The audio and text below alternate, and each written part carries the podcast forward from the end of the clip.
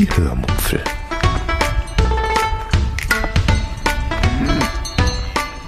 Aus dem Tagebuch einer Allgäuerin.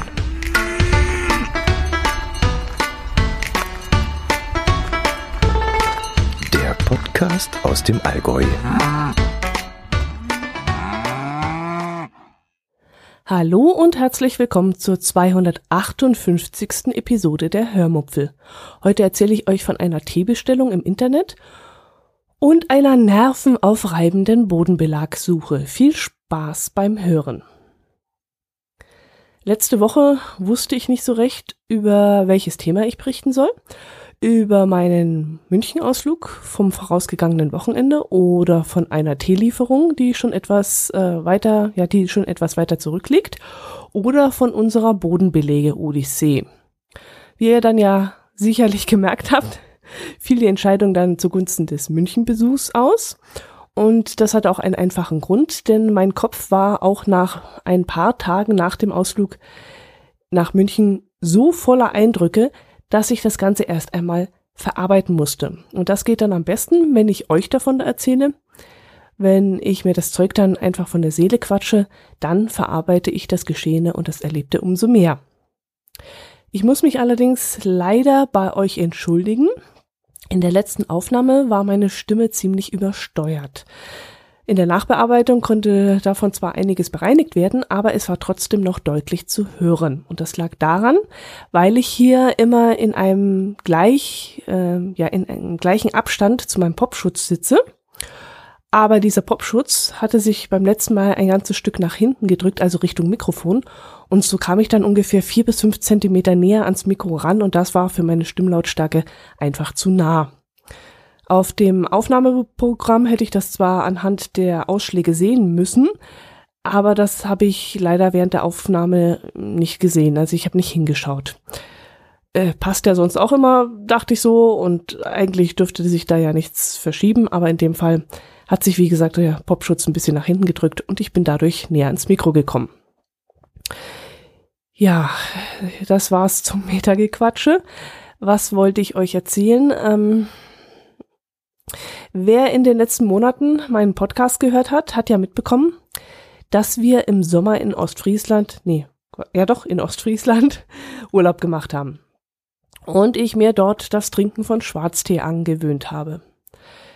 Ich habe euch auch erzählt, dass ich mir in Grezil in einem Teegeschäft die Mischungen ähm, Ostfriesentee und Klönschnack der Firma Teekontor Bremen gekauft hatte. Des Weiteren wisst ihr sicherlich auch, dass ich, nachdem die Packungen leer waren, äh, bei Teek Schwendner eine Ostfriesenmischung gekauft habe, die mir aber dann überhaupt nicht geschmeckt hat. Und weil mir kein anderes Teegeschäft bekannt war, in dem ich vielleicht mal eine andere Mischung hätte probieren können, habe ich mir dann kurzerhand den Tee, der mir so gut geschmeckt hat, direkt beim Teekonter Bremen bestellt, übers Internet. Finde ich jetzt nicht ganz so gut. Ich unterstütze also lieber die Geschäfte in den Städten vor Ort. Aber was soll ich machen, wenn ich in diesen, ja, Städte, in diesen, in diesen Geschäften, in den Städten äh, den speziellen Tee nicht bekomme, also hier im Allgäu nicht bekomme, da muss ich ja dann zwangsläufig aus Internet ausweichen. Zwei Dinge fand ich beim Teekonter Bremen äh, online ganz gut. Erstens war der versandkostenfreie Betrag, also dieser Mindestbetrag, um Versand kostenfrei bestellen zu können, recht niedrig bei knapp 25 Euro. Und ich konnte auf Rechnung bezahlen, wenn ich einen Rechnungsbetrag von 45 Euro nicht übersteige. Und das passte bei mir genau. Ich habe nämlich Ware gekauft im Wert von ungefähr 35 Euro. Ja, 35 Euro. Das waren dann zum Beispiel eine Packung von der normalen Ostfriesenmischung, eine Packung von der ostfriesischen Blattmischung und eine Packung vom Klönschnack. Hinzu kamen dann noch drei Tüten Kluntjes, eine Packung eines leckeren Teegebäcks namens Bremer Brot und zwei sogenannte Probierschachteln, einmal von Früchtetee und einmal von Schwarztee äh, in der dann jeweils zehn verschiedene Sorten Tee enthalten sind. Und das alles kostete, wie gesagt, 35 Euro. Die beiden Ostfriesen-Teemischungen habe ich noch nicht aufgemacht. Ich äh, muss noch die Schwendner-Tees aufbrauchen, leider. Damit quäle ich mich jetzt gerade ein bisschen rum. Aber ich habe schon das Teegebäck gekostet und auch schon äh, den einen oder anderen Tee aus der Probierschachtel mit den Früchtetees probiert. Und da nahm ich beim ersten Mal ausgerechnet die Sorte Grapefruit raus. Nee, falsch. Nee, muss ich anders erzählen. Ich war das nämlich gar nicht. Ich bin nämlich zu meinem Herz allerliebsten gegangen und habe ihn gebeten, nachdem ich die Packung ganz frisch geöffnet hatte, eine Teesorte für mich auszuwählen. Und er nahm dann ausgerechnet das Probiertütchen mit dem Grapefruit-Früchtetee. Dazu muss ich nämlich sagen, dass ich Grapefruit überhaupt nicht mag. Ja, da hat er gleich den Glücksgriff gehabt, aber es nützt ja alles nichts, äh, ob ich den jetzt ganz am Anfang trinke oder erst später, ist ja egal. Er war mit in der Verpackung und dann musste ich ihn ja auch trinken. Das war ja, das war ja sozusagen die Challenge. Und ich muss sagen, er war echt gut. Er war echt richtig gut. Ich war total erstaunt. Obwohl ich die Geschmacksrichtung nicht mag, hat mir dieser Tee sehr, sehr gut geschmeckt. Der war angenehm fruchtig und auch nicht so kräftig und bissig, wie ich mir das vorgestellt hätte, sondern eher mild. Also wirklich hervorragend. Diese Sorte könnte ich mir dann durchaus mal wieder als komplette Packung bestellen, also die würde ich gerne trinken. Ja, allerdings sollte ja Grapefruit äh, normalerweise säuerlich und bitter sein und ich denke mal, das ähm, wäre dann in dem Fall nichts für Grapefruit-Fans, die auf diese Säuerlichkeit und diese Bitterheit äh, stehen, denn der Tee war das wirklich absolut nicht. Aber wie gesagt, mein Geschmack.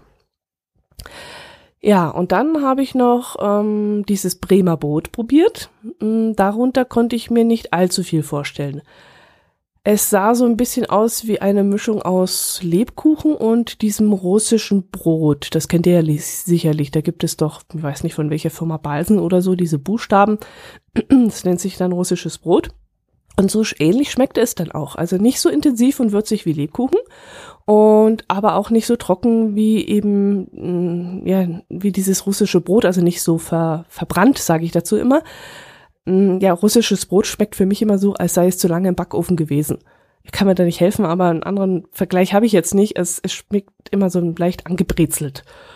Und ähm, ja, und das war so eine, das Bremer Brot war so ein bisschen die Mischung davon und ich fand es sehr lecker. Auch ein bisschen, ja, härter. Man musste schon ein bisschen im Mund aufweichen, beziehungsweise man hätte es jetzt auch in warme Milch oder mm, in Kaffee dippe ich das nicht, in Tee dippe ich es auch nicht. Aber wenn man dann einen Kaffee hinterher getrunken hat, dann war das gut, dann ist es auch weicher geworden. Mit dieser Bestellung beim Teekonter Bremen habe ich mir jedenfalls dann eine mh, mm, schöne Freude gemacht. Ich habe mir ein richtig schönes Genießerpaket da zusammengestellt. Und jetzt freue ich mich jetzt auch schon immer Tage im Voraus auf meine legendäre Teestunde. Ich nehme mir dann immer ein schönes Buch oder die Tageszeitung und mache es mir dann meist in meiner Küche dann bequem und genieße dann die Zeit für mich. Hm. Ja, jetzt möchte ich euch noch etwas zum Thema Bodenbelege erzählen, das ich schon eine ganze Weile vor mir herschiebe. Hm. Hier merkt, meine Stimme ist immer noch belegt, also auch die Erkältung hat mich noch nicht verlassen. Ich bin immer noch angeschlagen. Jetzt kam noch der Schnupfen hinzu. Erst vier Wochen lang gehustet und jetzt kommt der Schnupfen. Also es ist schon fies dieses Mal. Ja, bringe ich euch erstmal zum aktuellen Stand unserer Wohnungsrenovierungsarbeiten.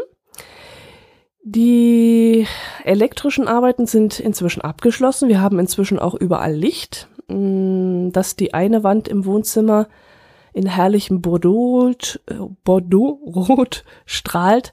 Das habe ich euch, glaube ich, schon erzählt. Genauso wie ihr auch schon wisst, dass unser Bad komplett fertig renoviert ist. Ja, genau, das ist der aktuelle Stand. Äh, Im Bad haben wir übrigens eine elektrische Fußbodenheizung eingebaut, die auch wunderbar funktioniert. Also die haben wir jetzt auch testhalber laufen lassen. Ähm, die Leitungen liegen äh, übrigens nur dort, wo man auch steht. Das hat dann auch mehrere Gründe. Erstens, um Einbauarbeiten, Material und Strom zu sparen. Also Einbauarbeiten bedeuten ja auch Geld, Material auch und der Strom dann später auch. Und zweitens liegen die Leitungen auch nicht direkt unter der Dusche, um eben Verkalkungen zu vermeiden und auch zu vermeiden, dass die Abwasserleitung darunter zu schnell austrocknet oder überhaupt austrocknet und zu müffeln anfängt. Also da ist es ja immer besser, wenn da noch Wasser drin steht und ähm, ja, damit das nicht zu riechen anfängt. der Badmensch hat uns das so empfohlen und ähm, ob das jetzt richtig ist oder Humbug ist, das kann ich als Laie natürlich nicht beurteilen. Ähm, ich hoffe aber, dass der uns da kein Mist erzählt hat und Ahnung hat und ähm, ja, man muss den Fachleuten auch vertrauen. Ja, das ist der aktuelle Stand. Als nächstes steht der Boden auf dem Programm. Wir haben uns schon sehr früh auf Vinyl versteift, weil eigentlich jeder gesagt hat, dass der Boden absolut pflegeleicht, robust und leise ist. Außerdem soll er weniger ausbleichen als andere Materialien, was uns gerade im Wohnzimmer sehr, sehr wichtig ist, weil wir dort eine breite bodentiefe Glasfront haben. Fürs Wohnzimmer hatte ich mir noch überlegt, ob wir da lieber Echtholz nehmen sollen. Kostet zwar einiges mehr, aber wir renovieren ja nur noch einmal und warum soll man es sich da nicht in dem gemütlichsten Raum so richtig schön machen? Aber da hat uns das Argument gegen das Ausbleichen überzeugt. Außerdem kann man Vinylböden, Vinylböden in allen möglichen Optiken kaufen. Das heißt, man kann einen Vinylboden legen lassen, der eine Holzstruktur hat und wie ein Holzboden aussieht. Nur wenn man eben drauf geht, dann merkt man den Unterschied. Ähm, wobei der Vinylboden da auch noch leiser ist, was ja dann auch wieder für ihn spricht und gegen den Holzboden. Für einen Holzboden hätte natürlich das seelische Gefühl dazu gesprochen, also dass man auf einem Naturmaterial läuft und das ist ja ganz was anderes. Das ist ja auch eine Kopfsache, die da mitspielt. Ähm, allerdings muss man dieses Naturmaterial dann auch sehr, sehr gut pflegen. Und da waren wir uns beide dann einig, die Wohnung soll wenig, so wenig Arbeit wie möglich machen. Also wir wollen erstens unsere Freizeit mit angenehmen Dingen füllen, aber nicht mit dem Einölen und Polieren des Holzfußbodens. Zweitens werden wir ja auch nicht jünger und wollen uns auch da Arbeit sparen mit den Jahren. Und äh, wie gesagt, außerdem bleicht das Holz in der Sonne aus und das wollten wir dann eben auch vermeiden und deswegen haben wir uns für Vinyl entschieden. Gut, mal durchschnaufen. Ich bin wieder viel zu schnell. Aber mir rattern die Gedanken durch den Kopf, das ist unglaublich. Hm, was habe ich jetzt vergessen? Nachteil vom Vinyl sind äh, natürlich äh, mögliche schädliche Weichmacher die in diesem Boden enthalten sein können. Aber da haben wir darauf geachtet, dass wir Böden gekauft haben, die entweder zertifiziert sind oder in Europa produziert wurden. Und da verlassen wir uns jetzt drauf, ähm, dass die in Ordnung sind. Ein weiterer Nachteil des Vinyls ist es, dass ähm, zum Beispiel schwere Gegenstände Druckstellen hinterlassen können. Aber das hat man bei Teppich Böden eigentlich ja auch. Also wenn man nach zehn Jahren, ähm, wenn man zehn Jahre lang den Kleiderschrank an der gleichen Stelle stehen hat, dann hinterlässt das einfach auch Druckstellen. Klar kannst du es dann manchmal auch noch mit dem mit einer Bürste rausbürsten, aber nach über zehn Jahren, da kannst du auch da nichts mehr machen. Es geht einfach nicht mehr. Apropos Teppich, wir machen auch im Schlafzimmer keinen Teppich. Da hatte ich auch kurz mal überlegt, ob wir da vielleicht einen anderen Boden nehmen und einen Teppich. Ähm, Hauptgrund ist da, weil wir uns für die neue Wohnung einen Saugroboter anschaffen wollen. Thema Arbeitsersparung. Das möchte ich dann auch gerne abgeben an die moderne Technik. Und der Saugroboter, der läuft halt auf einem Vinylboden Boden auch wesentlich besser als auf dem Teppich. Und muss dann auch nicht so viel Kraft aufwenden, muss nicht so stark sein. Zweiter Grund, ähm, Teppich schluckt viel Staub und ich möchte, wenn möglich, solche Staubfänger auch im Vorfeld vermeiden, komplett vermeiden, also dass auch der Staubroboter da nicht so viel zu tun hat. Thema Staub, das war auch ganz witzig. Hm, soll ich das auch gleich erzählen? Ach ja, könnte ich eigentlich gleich machen. Hm. Wir haben uns also unseren, unsere Vinyl, Vinylböden, schweres Wort, in einem Fachgeschäft ausgesucht und sind mit einem vielleicht, ja, so ein Probestück nach Hause gefahren, das vielleicht so hm, schätzungsweise Meter auf einen halben Meter oder einen Meter auf 60 Zentimeter groß war.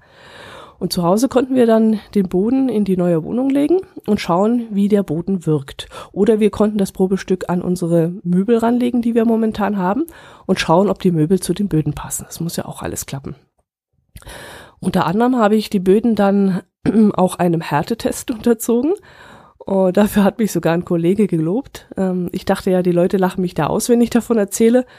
Ähm, genauso wie sie mich ausgelacht, in Anführungszeichen, haben, wenn ich erzählt habe, dass wir alles rollstuhlgerecht renovieren. Das hat auch kein Mensch verstanden, wenn ich das erklärt habe, warum ja, warum ich in meinem Alter an sowas denke, das sei doch alles Humbug. Aber gut, das habe ich euch ja schon erzählt. Jedenfalls ähm, habe ich damit gerechnet, dass jetzt auch wieder alle lachen, wenn ich eben erzähle, wie ich den Boden getestet habe. Ähm, ich habe zum Beispiel etwas Spezi auf den Boden geschüttet. Das klebt so richtig schön. Und habe das Zeug danach wieder abgewischt, um eben zu testen, wie leicht Flüssigkeit wie weggewischt werden kann und wie lange dieses Zeug dann nachklebt. Ich habe dann auch Staub auf den Boden ausgeleert, also nicht mit der Spezie zusammen, sondern separat, trocken und habe getestet, wie leicht der Staub wieder weggewischt werden kann.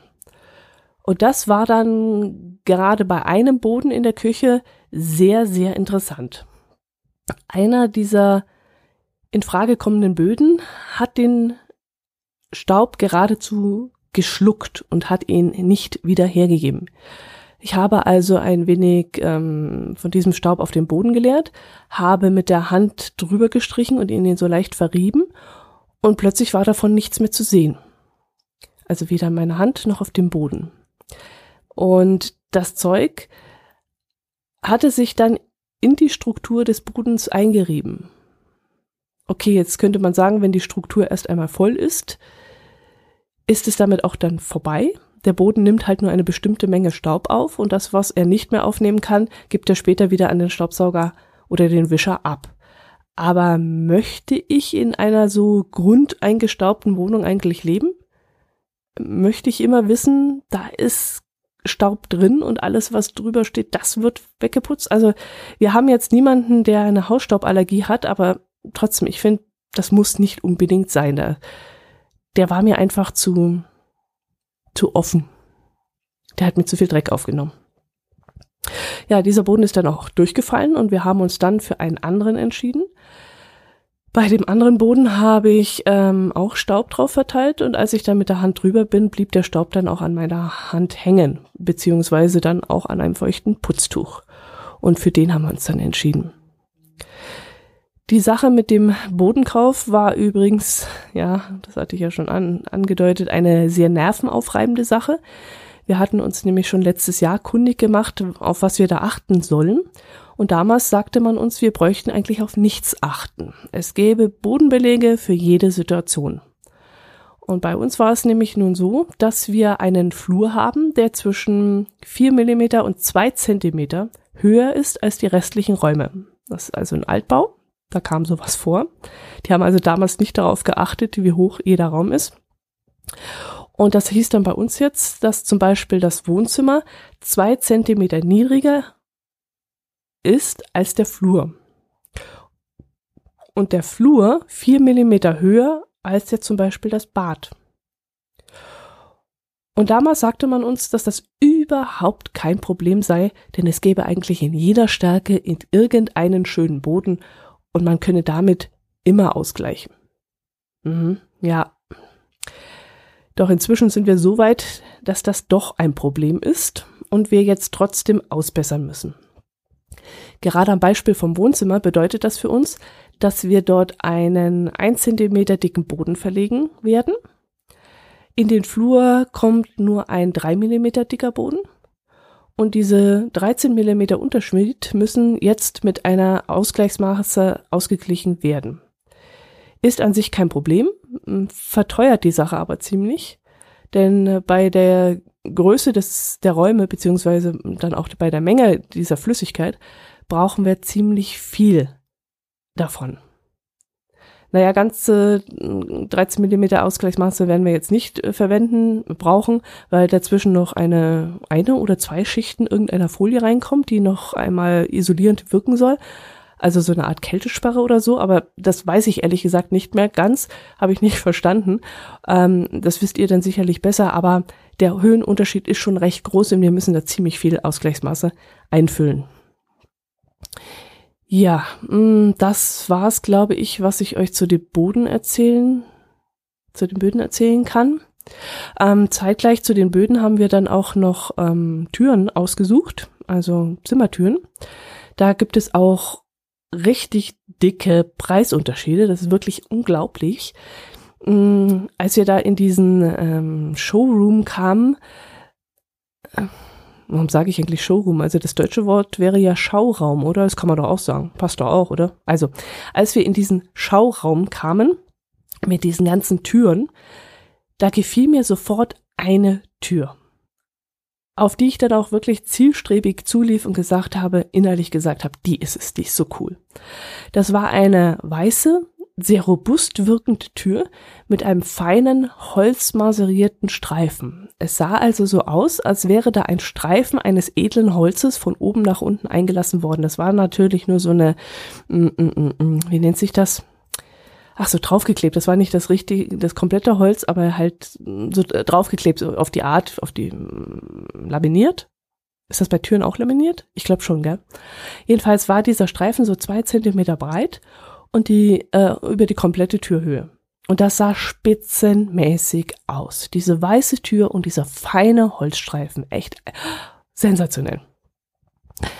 Doch, ich hatte natürlich wieder den exklusiven Glücksgriff gemacht in dem Moment, denn die Tür, die war unbezahlbar. Und das war ja nicht die einzige Tür. Wir mussten ja acht davon nehmen oder sieben. Ich weiß gar nicht, wie viele Türen wir haben im unten. Acht, glaube ich. Und unbezahlbar eine Tür und dann davon acht Stück ging gar nicht. Konnte man nicht machen, geht einfach nicht. Wenn da so eine vierstellige Betrag für so eine bescheuerte Tür ist, die sowieso ständig aufsteht, also äh, auf offen steht, nicht aufsteht, offen steht, das war Dialekt. Ähm, nee, das geht nicht. Das können wir uns nicht leisten. Absolut nicht. Aber war wieder logisch für mich, ich laufe dahin, wo es am teuersten ist. Das, ähm, das kennen wir schon. Das mache ich bei allen Dingen. Das habe ich auch bei den Türgriffen gemacht. Ich bin einen Türgriff, habe ein paar durchprobiert, habe gesagt, den will ich. War natürlich wieder der teuerste, ist klar. Ja. Hm. Wann die Böden verlegt und die Türen eingebaut werden, weiß ich gar nicht so richtig. Das soll relativ bald sein, wenn ich die Terminplanung mitbekommen habe. Aber wir sind im Moment sowieso mit der Küchenplanung beschäftigt. Also wir quälen uns gerade durch den durch die Kücheneinbaugeräte. Ähm, da stellen sich dann so Fragen wie Dampfgarer, ja oder nein, 80er Kochfeld oder 90er Kochfeld, normaler Kühlschrank oder größerer Kühlschrank, Fresh Safe oder nicht. Und äh, ja, äh, bei der Küchenplanung ist halt äh, noch ein anderes Problem zusätzlich, dass ich erstens mein ganzes Kochverhalten dann eventuell umstellen muss, wenn wir in puncto Dampfgarer uns entscheiden. Und zweitens auch weit in die Zukunft denken müssen. Wie muss die Küche zum Beispiel mal aussehen, wenn ich alt und grau bin? Wie hoch darf sie dann sein? Äh, wie komme ich dann noch unfallfrei an die Hochschränke, um, um da irgendwas rauszunehmen oder zum Beispiel Staub zu wischen da oben? Koche ich vielleicht später mal anders als heute, denn heute gehe ich fünf Tage in die Woche in die Kantine. Wir kochen eigentlich nur am Wochenende und wenn ich allein bin, muss das irgendwas Schnelles sein. Ähm, da braucht man dann keine top ausgestattete Küche. Später vielleicht schon irgendwann mal. Und dann würde ich mich vielleicht ärgern, wenn ich dann nicht die richtigen Gerätschaften habe oder es mir richtig eingerichtet habe. Möchte ich zukünftig vielleicht öfters Gäste haben? Also in unserer heutigen Wohnung, in der jetzigen, wo wir drin wohnen, da war das kaum möglich, denn die war einfach so aufgeteilt, dass man keine Gäste haben konnte. Wir hatten zu wenig Platz. Später haben wir aber eine große Terrasse, da wollen wir dann auch einen Grill hinstellen, da wollen wir eine tolle Sitzgelegenheiten haben, haben und so weiter. Und vielleicht wird man dann auch automatisch wieder geselliger, wenn man endlich mehr Platz hat, um eben auch Gäste zu haben also wir haben ganz wunderbare Nachbarn um uns herum. Wir haben nie die Möglichkeit, sie mal irgendwie einzuladen, weil wir gar nicht den Platz dazu hätten. Und das könnte sich ja auch dann irgendwann ändern, wenn wir dann eine große Terrasse haben und es ist Sommer und so. Ihr kennt das. Und da dann natürlich die passende Küche dazu. Und Dampfgarer ist ein völlig anderes Kochen. Also was ich jetzt schon Diskussionen mit irgendwelchen Küchenmenschen geführt habe oder mit Neff-Angestellten oder so, wie ich hm, dann mein, mein, Küch mein Kochverhalten sehe, äh, es war echt unglaublich. Ja, es ist schon eine sehr zeitaufreibende Sache, die wir jetzt gerade haben. Aber ja, ich würde jetzt gerne sagen, es macht auch Spaß, aber nach anderthalb Jahren, ich, ich möchte so gerne jetzt da unten einziehen und drin sein und nicht mehr nachdenken müssen. Ja, ähm, ihr jedenfalls seht, was ich mir hier gerade für Gedanken mache und äh, wie viel Gedanken ich mir mache und manchmal auch ein bisschen überflüssig vielleicht. Aber ja, das wisst ihr ja schon. ihr hört ja schon ein bisschen länger zu. Gut, das soll es gewesen sein.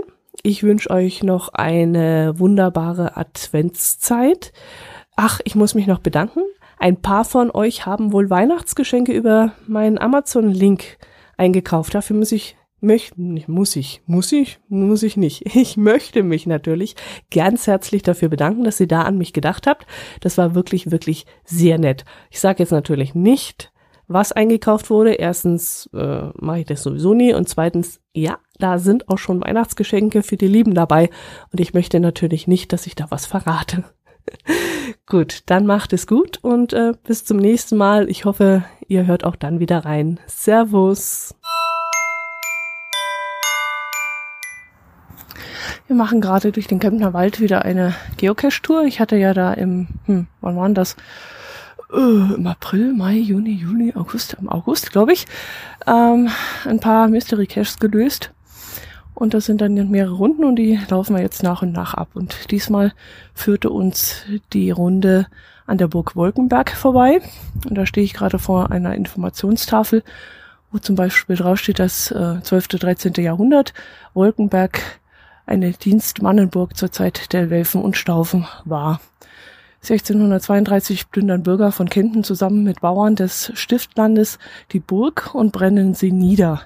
1974, nee Quatsch, 1674, notdürftig wiederhergestellt wird Wolkenberg nach dem Brand des nahegelegenen Brauhauses dem Verfall preisgegeben. 1987 Mauerreste der Ruine werden durch das Forstamt Kempten unter Gustl Göttle freigelegt und als wertvolles Geschichtsdenkmal der Öffentlichkeit übergeben.